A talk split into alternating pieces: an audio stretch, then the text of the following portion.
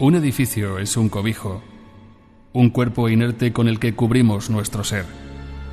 Del mismo modo que nuestros cuerpos envejecen, envejecen nuestras casas. Del mismo modo que nuestros cuerpos, las casas también contraen enfermedades. ¿Y la locura? Si en su interior viven personas que han perdido el juicio, ¿no se impregnan de esa locura sus habitaciones, sus paredes, sus pasillos, su propia estructura? ¿No tenemos todos la sensación de que a veces la locura nos tiende sus brazos? No nos referimos a eso cuando decimos que un lugar está encantado o está plagado de espíritus. Decimos que una casa está encantada, pero lo que realmente queremos decir es que ha perdido el juicio.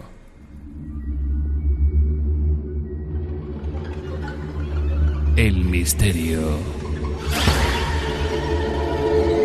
Y la ciencia en la puerta abierta.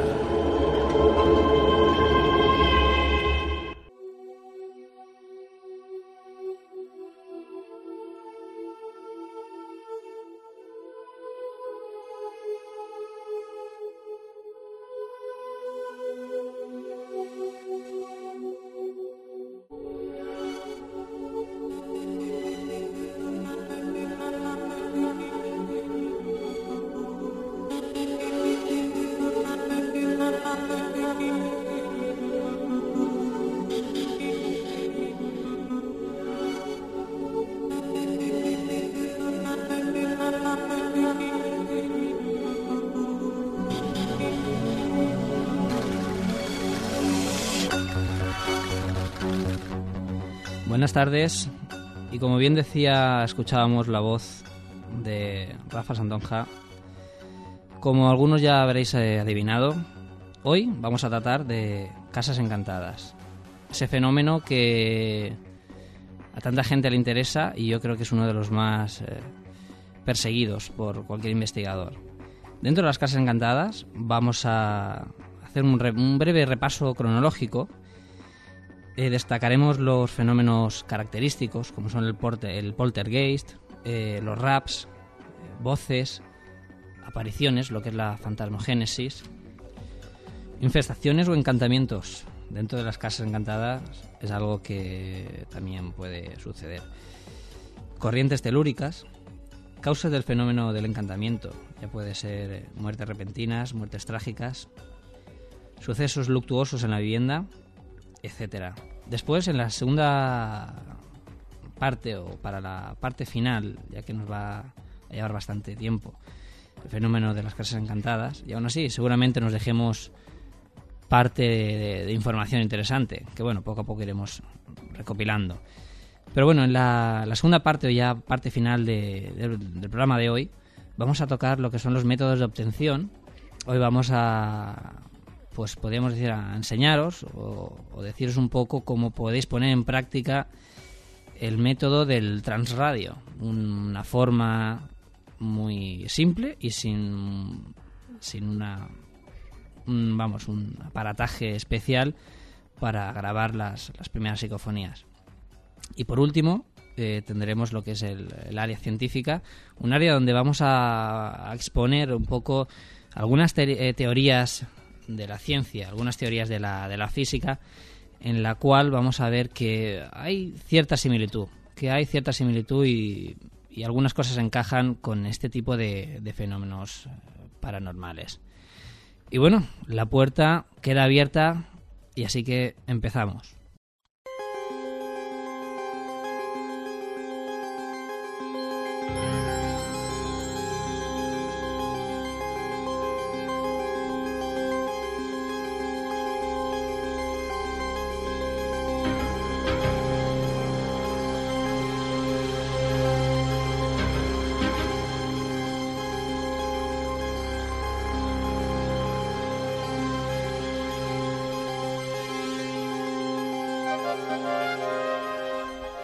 Casas encantadas. Para ello, nada mejor que nuestro gran colaborador, David Ruiz. Buenas tardes, David. Buenas tardes, Copérnico. Bueno, vamos hoy a hablar de, casas encantadas. vamos a abarcar el tema de las casas encantadas, un fenómeno que ha constituido gran interés, una gran pasión eh, por parte de, de los amantes del misterio, ya que es uno de los fenómenos más relevantes dentro del campo de la, de la Yo parapsicología. diría que también es lo más popular, ¿no? Que se, que se conoce. Lo más popular también dentro de la industria cinematográfica, con tantas ventas de películas y tantos estrenos que tenemos ahora, ese bombardeo incesante de, Exacto. de películas un poquito con temática extraña, paranormal, donde siempre se ve involucrada una, una casa encantada. Hoy yo creo que vamos a también un poco desmentir lo que es el, el aspecto físico de una, de una casa encantada, ¿no? Porque todo el mundo tiene esa imagen, ¿no? De, de- de- de- de casa, una casa siniestra, esa casa de... Yo siempre me la he imaginado como de- de- del tipo inglés, ¿no? De esas... con sus ventanas, con... La típica mansión Exacto, la típica mansión.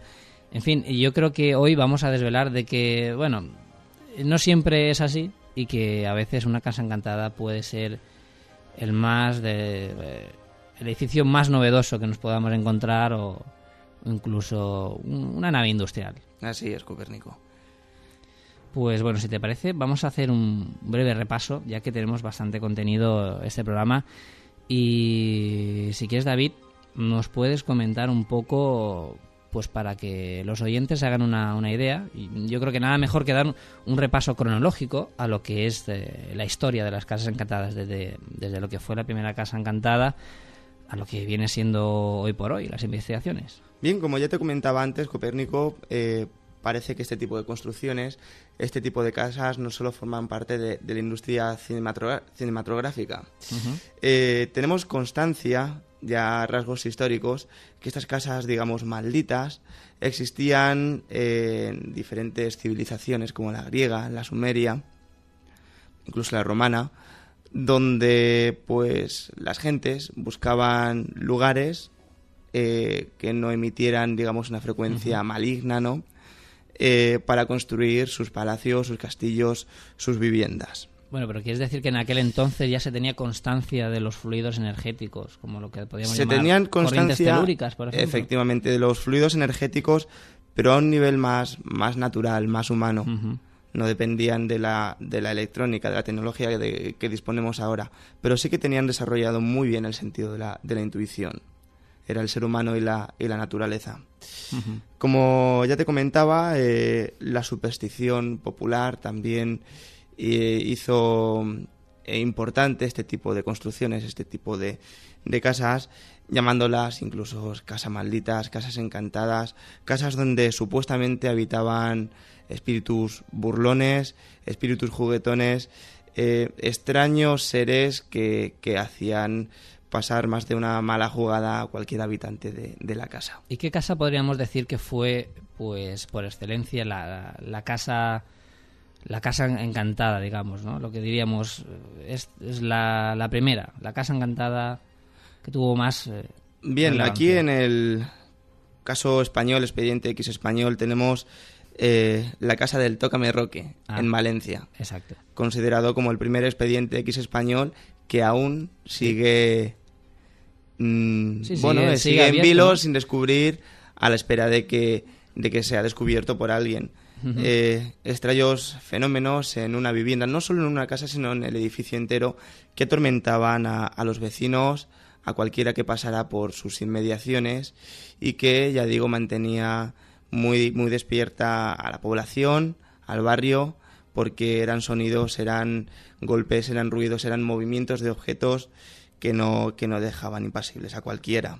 Sí, lo que destacaríamos eran esos eh, sonidos, esos eh, extraños ruidos que, que, bueno, no deberíamos de confundir con el crujir de, de- de maderas de la estructura, ni mucho menos, ya que fue eh, de, tal virulencia que incluso, pues como estábamos comentando, llegó eh, la policía a presentarse en numerosas ocasiones en este edificio para ver qué es lo que, qué es lo que ocurría o quién lo, vamos, estaba haciendo este tipo de, fenómeno. ¿no? No solo la policía, sino también varios arquitectos e ingenieros. Estamos hablando de la época del 1900, 1915, que bueno, eh, a pesar de sus medios, a lo mejor no tan sofisticados como los nuestros, aún así no, no pudieron darle explicación a lo que estaba pasando. El fenómeno seguía, seguía sucediendo hasta que misteriosamente se extinguió. Eh, no eran las tuberías, no eran los tabiques, no era yo, el crujir. Yo creo que es el único caso en el que, bueno, o, el caso más radical en el que un fenómeno mm, ha dejado de, cesar rápidamente, ¿no? De, un día para otro, el fenómeno queda totalmente, pues, llevándose consigo. Eh. Sí, sí. Y es por esto que se quedó sin, sin solución, ¿no? Eso que se quedó eh, un expediente X porque no tenía tampoco no se llegó a, ninguna, ni, siquiera ninguna, conclusión. Ninguna conclusión, exacto. Después yo creo que también, eh, haciendo referencia, deberíamos de hablar de lo que son las hermanas Fox. Yo creo que es algo muy conocido, sobre todo para la gente que, que conoce los temas del misterio. Yo creo que fue, entraríamos un poco dentro de lo que es también eh, el espiritismo, que sería otro, otro campo pues no menos interesante, y que, bueno, Mm, yo creo que, o para mí, yo creo que nace el fenómeno Casa Encantada o de presencia con las hermanas Fox cuando se inicia el fenómeno de los raps. Los raps. Señor Pezuñas o señor Pata de Cabra, repite lo que yo haga. Eso era lo eh, que decían, exacto. Eso era lo que decían. Y de esta forma eh, contactaban con ese ser o con esa presencia que, que, de alguna forma contestaba de forma inteligente sí, sí mediante golpes. Exacto, que era como una comunicación, eh, una especie de morse, pero que a, las preguntas pronunciadas respondía con esa serie de golpes y de ahí es cuando yo comentaba que se inicia el fenómeno raps, que para la gente que no sepa de qué estamos hablando, no raps, no nos referimos a, a la música en sí, sino a una secuencia de golpes, golpes secos o golpes que no se sabe la procedencia. Es un fenómeno bastante típico que ahora más adelante eh, pues analizaremos dentro de lo que son pues los, los primeros pasos ¿no? para saber lo que es una, una casa encantada. Bien, golpes hay que decir que, como comentaba, responden de forma inteligente a nuestras preguntas. Siempre desde antaño, desde hace mucho tiempo, eh, un golpe era así, dos golpes eran no, y de esa forma digamos que llegaban a establecer algún tipo de comunicación. Y después, ¿qué podríamos destacar? ¿Qué otro edificio destacaríamos? Tenemos la Diputación de Granada. Otra vez volvemos a España. Volvemos a España. Mm, también nos habíamos dejado un poco la Rectoría de Borley, que es la casa encantada por excelencia dentro de lo que es Reino Unido, en Inglaterra, en, Londres. Aquello fue algo que, vamos, desató un fenómeno mediático sobrecogedor, ¿no? Era un, era la, la Rectoría de Borley fue una mansión en la cual unos fenómenos... Más que una mansión fue una abadía. Bueno, sí, pero... Una abadía que luego sufrió, supongo, posteriores eh, reconstrucciones, donde la gente cuenta haber visto el fantasma de una monja. Incluso el fantasma, eh, numerosos testigos, efectivamente. Incluso el fantasma de un carruaje. De un carruaje. Eso, eso, siempre me ha llamado la atención, ¿no? El que decían que eh, se veía el fantasma de un carruaje hecho, además el carruaje por los huesos de, creo que de, la mujer o de no sé quién que había matado a alguien, una cosa un poco ya que entraríamos yo creo que ya casi en lo que es la, leyenda, ¿no? De, los Es un poco el límite entre la leyenda y la realidad. Es un poco complicado, ¿no? Pero que, nunca deja de, de sorprendernos y y cuanto menos. Pero bueno, queremos decir que sí que realmente ocurría algo, algo muy espectacular en la rectoría de Borley. Fue eh, varias veces, bueno, en multitud de veces investigadas. El, gran investigador Harry Price, donde inició sus, sus, andaduras, fue en esta, en esta, en esta casa, donde además puso en el New York Times, no sé, no, en el, no, no, no, perdón, no era el New York, New York Times, era en el, bueno, en un periódico famoso de Londres, en la cual se solicitaba pues eh, personas que tuvieran una vigilancia en la nocturnidad del, edificio, pues para hacer unos turnos de vigilancia, ¿no? Para, para ver qué es lo que ocurría, que si además estas personas se exigía que si eran escépticas, pues mucho mejor, ¿no? Para, para este tipo de, fenómeno. Y así se inicia un dato, un dato curioso respecto a la rectoría Borley es que mm, en sus paredes habían vaticinios sí, de, lo que, de lo que luego pasó de lo que luego pasó. Es decir eh, esta rectoría se iba a quemar. Y así un día tras otro emergían esas letras en las paredes hasta que finalmente ya en el acerca del 1939 la rectoría se quemó. Y se llevó consigo pues eso es que desde luego contarlo es, es una cosa pero imaginaros que estáis en, una vivienda en la cual una mañana te levantas tan tranquilamente y te encuentras esa pintada esa pintada en la pared que bueno en la noche anterior no estaba. Y no solamente una noche sino muchas veces eh, muchas de las eh, ocasiones que se originaban estos, estos letreros, estas, estos escritos en la pared, eran pidiendo ayuda, pedían ayuda, eh, nombraban nombres de, personas que, habitaban allí y efectivamente vaticinaban lo que después ocurrió, que fue el, incendio de, la rectoría de, de Borley. No obstante, después de esto, eh, cuando la, rectoría fue derruida, hoy por hoy solamente tengo constancia de que hay un solar en el lugar, muchos de los testigos que acudieron a ver eh, pues el derrumbe de, este, de este sitio lograron ver, y no solo ver, sino fotografiar cómo algunas partes de la estructura, como son ladrillos, pequeños ladrillos, flotaban en el aire. De hecho, tengo aquí una, una fotografía delante tenemos, tenemos una, una foto. Cómo se ve un ladrillo entre la pared y unos ventanales. Se podía ver además un flotando, en, blanco y negro, fotos legendarias. Y, no deja de. Rafa se ha quedado con la cara traspuesta, pero ahora. Sí, es así, efectivamente es así. Ya lo subiremos a la red para que. Sí, yo creo que lo mejor será ponerlo en la web.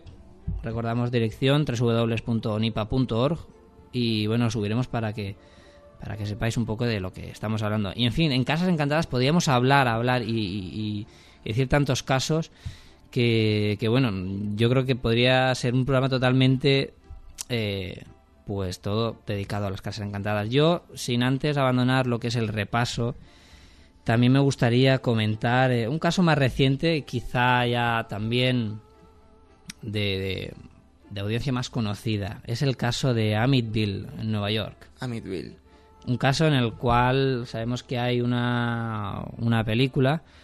Además, eh, yo creo que se acerca se acerca bastante a lo que ocurrió o lo que aconteció, pero no obstante, yo creo que en la película faltan hechos, falta falta la esencia, ¿no? La esencia del terror y del miedo que, que, se llegó a vivir allí en, en, este en este edificio y que hoy por hoy todavía continúa en pie y que podemos visitar. Yo creo, Copérnico, que, bueno, aunque fue una película basada en hechos reales, nunca en una película vamos a poder transmitir esas sensaciones, esas vivencias en primera persona que, que, tú y yo a veces hemos percibido incluso en alguno de, de, los preventorios donde hemos estado.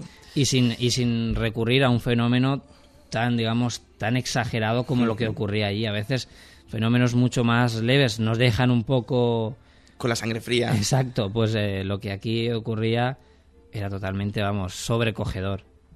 Yo mm, me quedaría un poco con la, con la imagen, no sé si en la... No sé si ahora recuerdo en la película eh, llega a salir, pero la última noche que la, familia, la última familia llega, llega a estar allí es cuando el, padre eh, abandona la casa a mitad de la noche por unos sonidos que escucha en el embarcadero y justo cuando se disponía a regresar hacia la habitación ve que en la ventana de la segunda planta donde dormía la pequeña de la familia ve a través de esa ventana que la niña está asomada en la ventana. Eh, no solo le sorprende el hecho de que la pequeña estuviera asomada en la ventana, sino que descubre que detrás de ella una imagen, una imagen terrorífica que le recordaba o que a él se le asemejaba a un cerdo. La imagen de una cabeza de cerdo puesto a dos patas detrás de la niña. Esto yo creo que es algo que, vamos, podría haber pues dejado a cualquier persona de piedra y, no menos a lo mejor haber acercado a la locura, ¿no? Porque verte a tu propia hija y detrás eh, semejante espectro, ya no solo de, de, una persona, sino un animal, mirando fijamente a través de la ventana, esto es lo que supuso ya el abandono, que, que, bueno, que, salieron de allí corriendo, ¿no? Literalmente salieron de allí despavoridos. También antes, sin intentando salir, también tuvieron un encontronazo con una especie de, de, espectro, una especie de figura oscura que se la encontraron por la escalera. Es algo que también no Creo que no sale en la película, en, la, en, el film creo que no, creo que no sale, pero realmente fue, o sea, vivieron unos momentos realmente inquietantes allí y que no han venido reflejados en la película. Para aquellos que os interese, hay mucho en la red. De hecho, además, tenemos en la, en la página web, en la página de ONIPA, tenemos unos documentos que nos cedieron desde, desde otra web en, Estados Unidos, en la cual son unos eh, documentos federales de un polígrafo en el cual se hace unas preguntas a los testigos que estuvieron allí. Y en fin, está todo en inglés, pero recomiendo que lo, que lo veáis, ¿no? Siempre es mejor que, que lo leáis vosotros mismos y, juzguéis, ¿no? Lo que, lo que allí pone. Y en fin, yo creo que con, con, esto hemos hecho un breve repaso hasta, yo creo que la casa más... más por excelencia, la más reconocida dentro del campo de lo, y la, extraño. Y la última, ¿no? Desde aquí, pues bueno, repasaríamos también, no dejaríamos, no dejaríamos de lado, por ejemplo, eh, ¿qué, diría yo? El, cortijo jurado, eh, archiconocido dentro de fenómenos paranormales. Hoy en día está siendo transformado en un hotel también. Que esto también. Al igual que pasará con el famoso preventorio de Aigües de Busot. Al igual que va a pasar, que bueno, de momento va, sigue lento. La, sigue lento, pero bueno, hay planes, hay planes de reforma de por medio. Y bueno, y en eh, un poco al hilo con lo que estabas comentando, ¿hasta qué punto la sugestión puede influir en las personas? Em, ¿Hasta qué punto, digamos, em, esas corrientes que conocemos nosotros como, como telúricas, energías... Bueno, mm, ¿podrías explicarnos un poco para aquellas personas que no entiendan muy bien energía telúrica, qué es lo que es?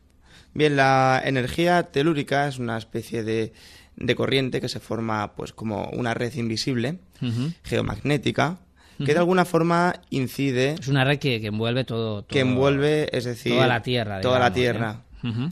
Em, que de alguna forma eh, se impregna en nuestro estado anímico, incluso en nuestro estado físico.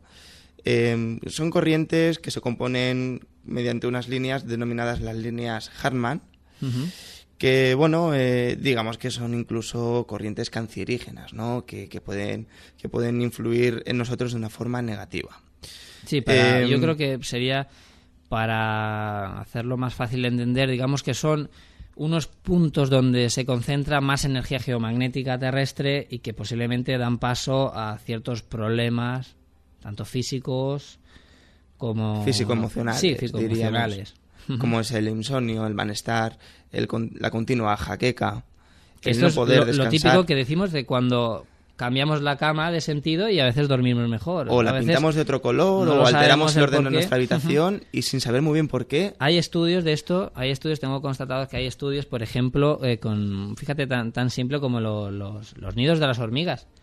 Teníamos, tengo entendido que nunca, nunca hacen un, pues estos agujeritos que vemos en la Tierra cuando vamos paseando con las hormigas y nunca lo hacen donde hay un cruce o una energía magnética de este tipo, ¿no? De hecho, se han hecho eh, ciertos experimentos con, con pirámides, ya que la pirámide que está constatada como una energía telúrica, ¿no? En un principio, no sabemos todavía muy bien, pero se ha hecho este tipo de experimentos colocar una pirámide con unas ciertas características geométricas que fomentan esta energía y al día siguiente o a los pocos días abandonar las hormigas su nido y transportarlo o trasladarse a otro a otro lugar. O sea que es. algo que realmente eh, consta, ¿no? Que es real. Igual que, por ejemplo, los felinos, los gatos suelen estar en este tipo de frecuencias negativas para nosotros los gatos se suelen poner. Muchos de los oyentes que tengan gatos sabrán que suelen frecuentar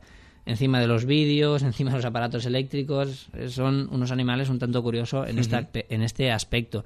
Todo lo contrario ocurre con los, con los perros. Los perros huyen. Directamente huyen y se alejan a sitios que, digamos, más en nuestro positivo funciona, ¿no? Este tipo de, corrientes eh, no es que encanten a una casa, pero sí que entre comillas, nos encantan a nosotros.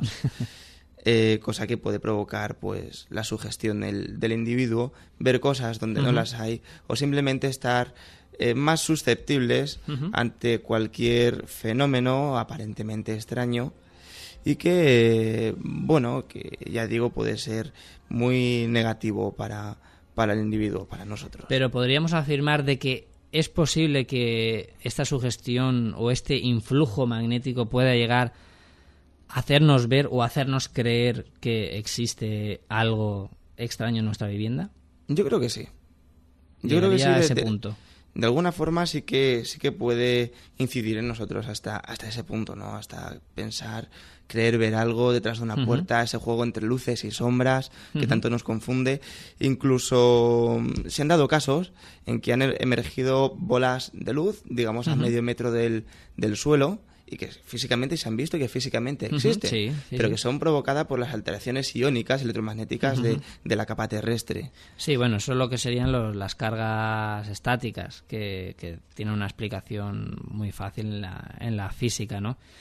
Bueno, también hay otras, tenemos que decir que no siempre eh, el hecho es así. Estas son bolas que a veces se han visto, pero bueno, yo por ejemplo no lo mezclaría, por ejemplo, con el caso de, de Carla Morán, el, el caso de, de El Ente, también esa película conocida, que en la cual se, se fotografiaron una especie de, de haces luminosos de haces luminos- luminosos en, en la, en la habitación donde, donde ella pues dormía, ¿no?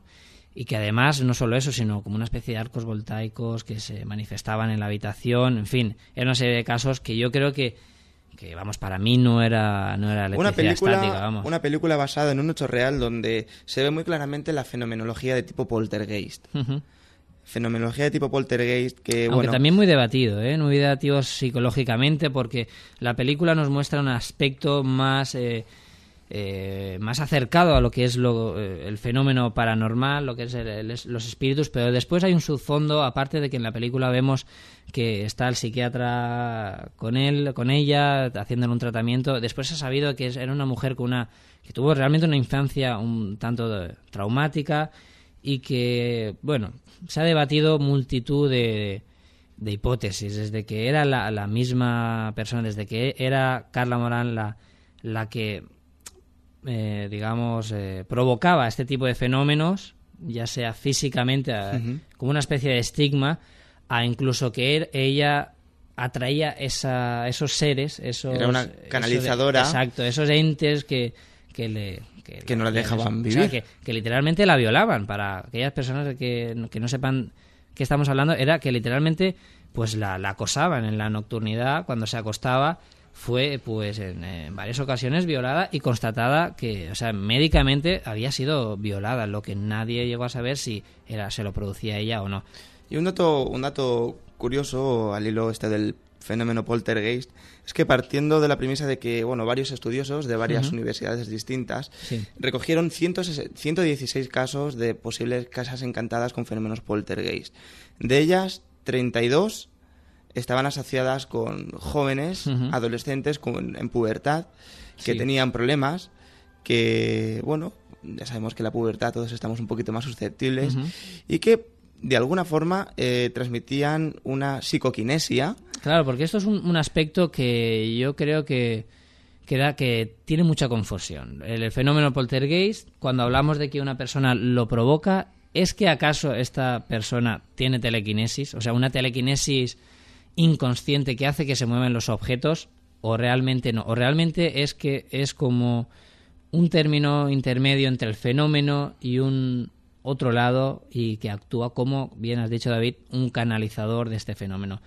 ¿Qué habría, qué, qué hay de, de esto?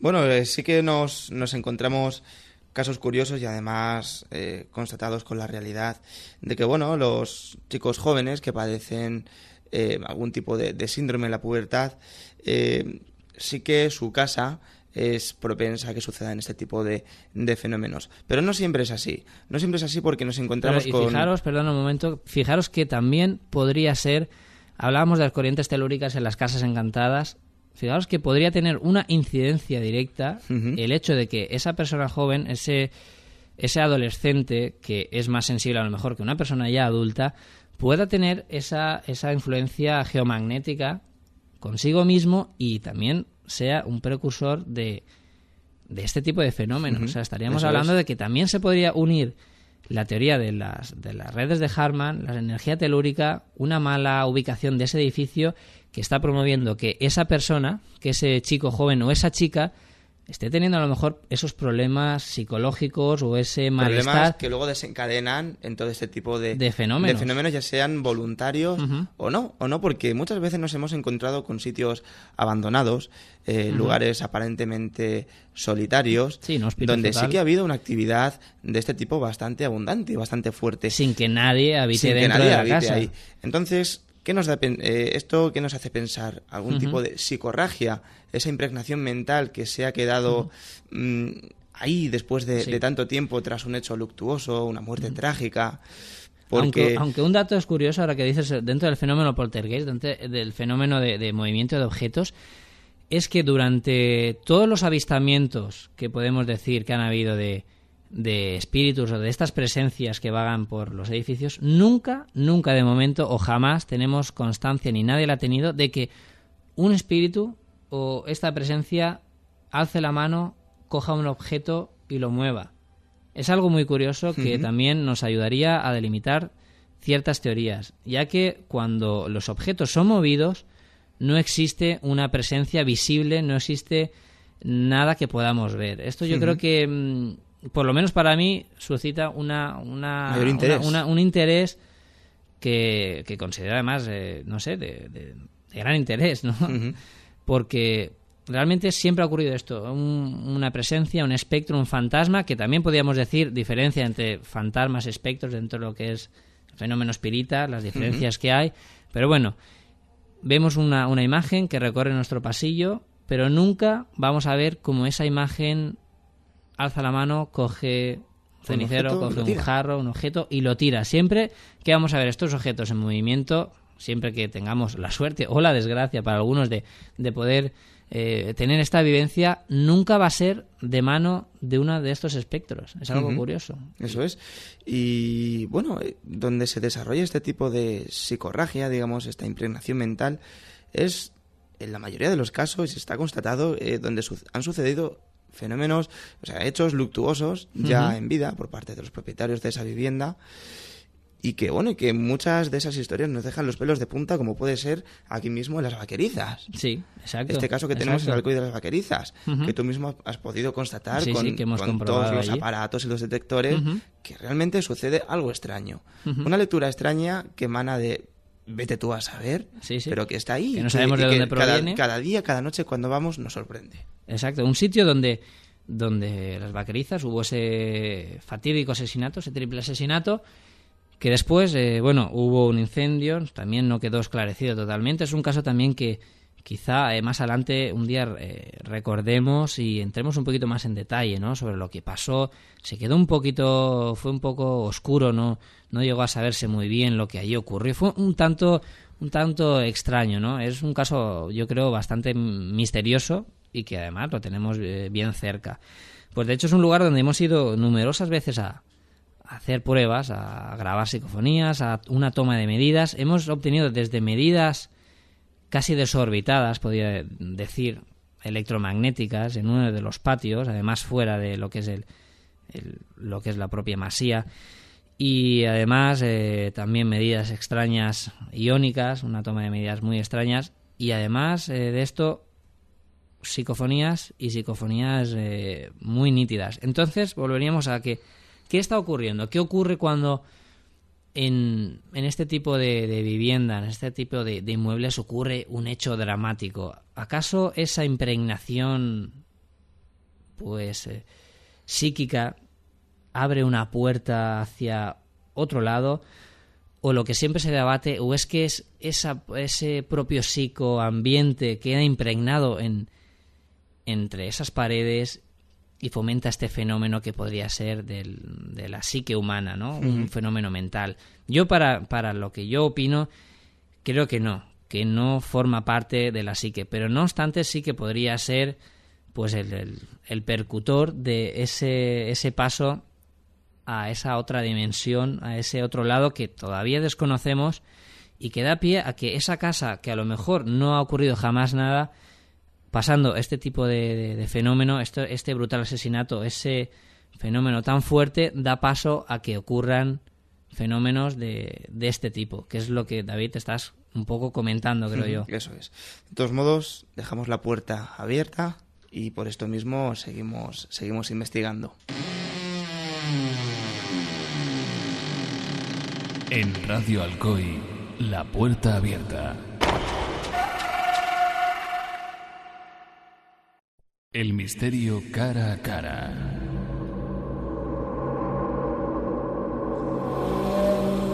La puerta abierta.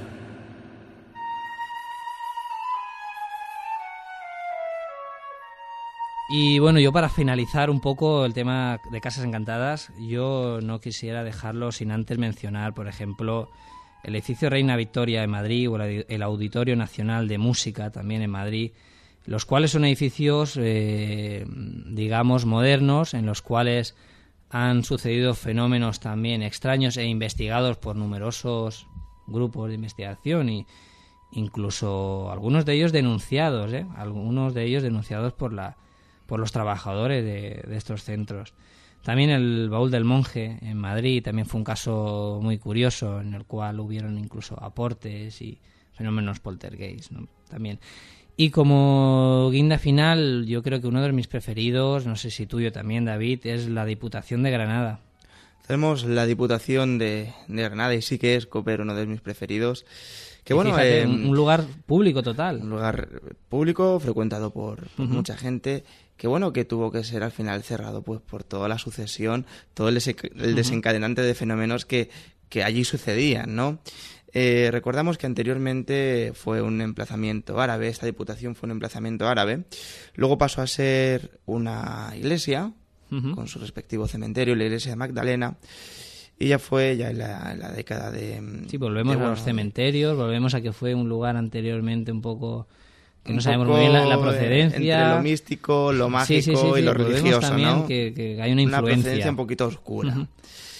Pero Hasta yo creo que, bueno, en la época actual pasó a ser la Diputación de, Granada, donde eh, sucedían fenómenos bastante, bastante fuertes. Sí. Em, tenemos el, el, caso de, bueno, de una serie de, de investigadores que tras lo sucedido fueron a comprobar qué pasaba hasta que uno de ellos salió con unas mordeduras en, uno de sus brazos, ¿no? Lo que parecía la, mordedura de un niño. Sí, sí, sí. Eh, allí fueron a investigar eh, arquitectos, arqueólogos, gente de toda clase y de todo tipo, ya que fue, bueno, repercutió a nivel social de una forma abrumadora, ¿no? Y bueno, curiosamente estaban tirando la tapia abajo y al tirar la tapia encontraron restos óseos, restos humanos, restos de niños Mm, huesos de gente más mayor que curiosamente estaban como lapidados entre, entre las paredes de la Diputación. Además, además eh, habría que decir que justo en, esta, en estas paredes, esta pared era uno de los lugares donde se aparecía un, fantasma, un espectro, el cual además se hizo un, un retrato robot. O sea, se llegaron a, hacer retratos robots de esta persona, era un hombre el cual se veía tan nítidamente, tan claramente, que mm, los trabajadores, cada uno dio su descripción y se hizo comúnmente un retrato robot de esta persona. Un retrato robot que posteriormente identificaron con el abad o con uno de los curas de aquella, de aquella iglesia, de la iglesia de la Magdalena. Mm, es un caso que, bueno, a mí me pone los pelos de punta cada vez que lo recuerdo y supongo que, que a nuestros oyentes también, vamos, eh, no pasa desapercibido. Además, como un poco dentro de lo que sería peligroso para la integridad del, del, propio investigador, porque estamos hablando de, de, de, como decía David, de que habían mordeduras. Un, había uno de los investigadores, ah, danzaba por allí con su detector, suponemos que sería un detector electromagnético, y de golpe nota como un pinchazo, como sí, lo que sería literalmente un mordisco en la mano, le cae el detector al suelo y posteriormente vio que tenía como las marcas de la dentadura de, un niño. Se le quedó las marcas en la mano de la, dentadura. No obstante, prosiguió con su investigación, siguió más adelante y justo al llegar a la, a la, a la pared que estábamos hablando, donde se aparecía este espectro, si no recuerdo mal... ¿Un haz de luz? Un arco voltaico. Un arco voltaico, exactamente. Golpea el aparato, dejándolo totalmente inutilizado. Además, se le cayó al suelo. Y bueno, imaginaros, imaginaros lo que, lo que debe ser de ir por un pasillo y que un, un arco de, de, luz, un arco eléctrico, nos golpee y nos deje, pues vamos, no, no lo sé cómo se quedaría. Son unas, unas situaciones que se comentan y, y que, bueno, a oídos de mucho pueden ser incluso descaradas y unas situaciones muy... Este se lo ha inventado, ¿no? Pero, No, no, es pero que tenemos está- constancia estamos- histórica de, de estos sucesos. Y hasta hace muy poquito la, la Diputación de Granada ha estado cerrada porque aún suce- seguían sucediendo cosas extrañas. Es decir, aunque esto roce los límites de lo imaginable, de lo impensable, eh, sí que existen este tipo de fenómenos y, tenemos constancia de ellos. Y además por multitud de gente. Estamos hablando de un lugar donde la gente iba a trabajar y que muchos de ellos estaban aterrorizados y pretendían no volver incluso al trabajo por esta, esta, esta serie de, de fenómenos tan, tan fuertes, ¿no? Desde movimiento de objetos, apariciones. Incluso ya llegábamos, eh, como estábamos comentando, a la agresión personal, desde, desde mordiscos, el- ese, ese rayo, ese arco voltaico que, que dio a este investigador, se escuchaban voces, multitud de, de fenómenos en un lugar que aparentemente nunca eh, hubiese, se hubiese dicho, ¿no? Que aparentemente hubiese pasado desapercibido para este tipo de Es que hasta la fecha de hoy nunca todavía no se ha encontrado el detonante de ese tipo de fenómenos. No sabemos que existen, sabemos que están ahí, pero no cuál es la causa o Y- qué los provoca. Yo con esto, David, si no quieres añadir algo más, dejaría un poco eh, el tema por lo menos aparcado, lo guardaríamos en el baúl y cerraríamos la puerta esa donde guardamos el este, este tema, ¿no? El de Casas Encantadas, que como habéis visto todos, es un tema que da mucho de sí y, y para, para muchos programas. Y bueno, no sé, David, si tienes algo que comentar sobre esto. Eh, nada más, eh, solo que la gente interesada se ponga en contacto con nosotros a través de la página web onipa.org Muy bien. o que nos manden un email con cualquier archivo fotográfico, cualquier archivo de audio a info arroba Arroba. onipa.org. ORG. Muy bien. Y con esto seguimos ahora con otras cosas. En Radio Alcoy, la puerta abierta.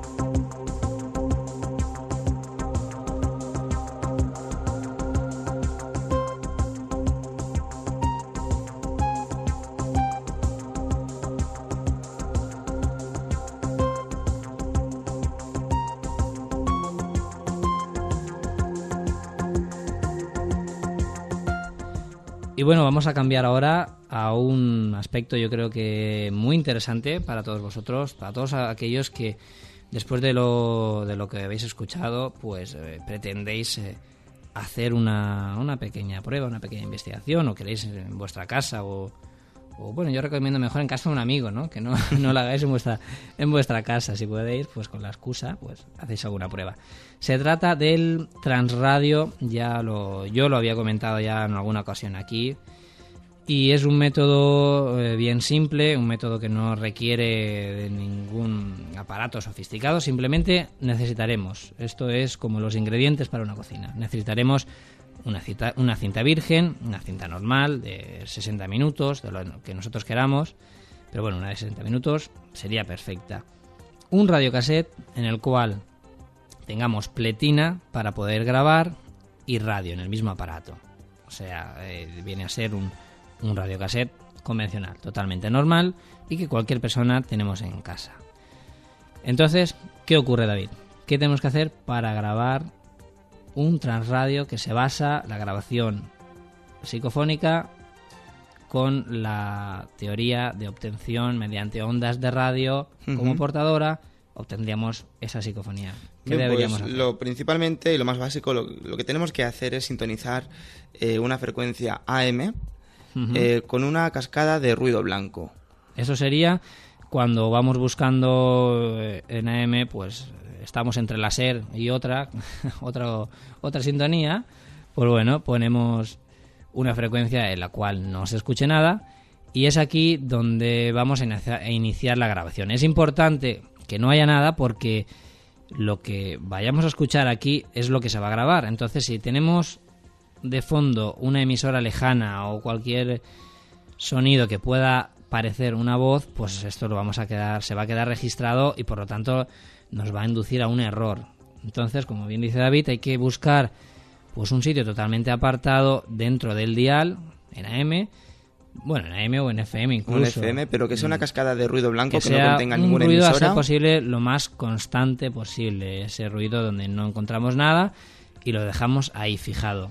A un volumen bajito que no, que no distorsione la, grabación y bueno, y dejamos grabando pues un par de minutos, tres, para que luego la escucha se nos haga mucho más llevadera. No, más de cuántos minutos. Yo diría no, no mucho más de cuatro minutos. Exacto.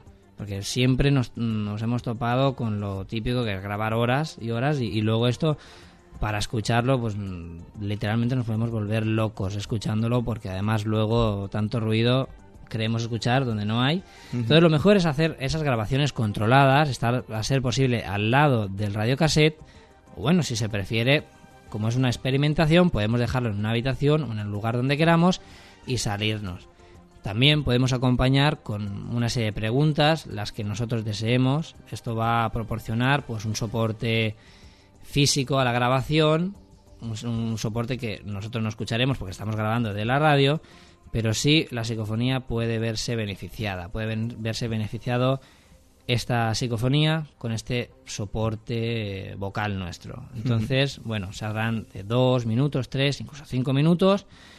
Podemos parar, indicar una segunda prueba y así sucesivamente las veces que queramos. Y después, posteriormente, pues pasaremos al análisis. ¿Qué recomendarías para analizarlo? ¿Cómo escucharlo? ¿Qué auriculares? auriculares, ante todo auriculares, un sitio despejado de cualquier ruido ambiente y mucha paciencia. Sí, porque en, los, en, los, altavoces sabemos que muchas veces se nos escapan muchas cosas. Tenemos, sabemos que la psicofonía va a estar incluida dentro de ese ruido que estamos escuchando y va a ser un tanto complicada, salvo, salvo excepciones que se oiga muy nítida la grabación, pero normalmente va a ser algo complicada. Y bueno, como estamos trabajando con un ambiente analógico de cinta, para limpiarlo va a ser un poco más complicado, ya que de no ser digital y no poderlo meter rápidamente al ordenador, para ver de filtrarlo, ¿qué deberíamos hacer, David?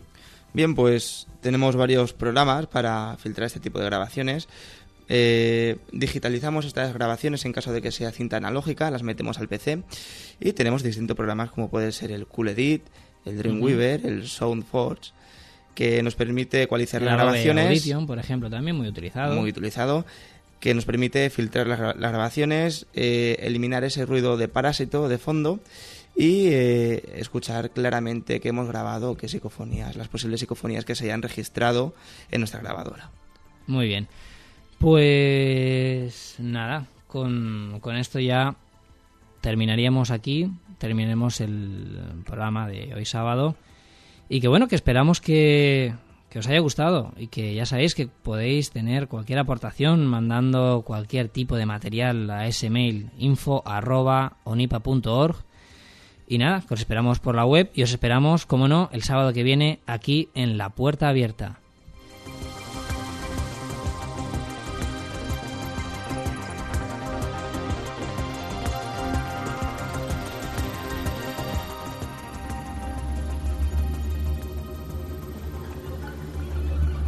Misterio y la ciencia en la puerta abierta.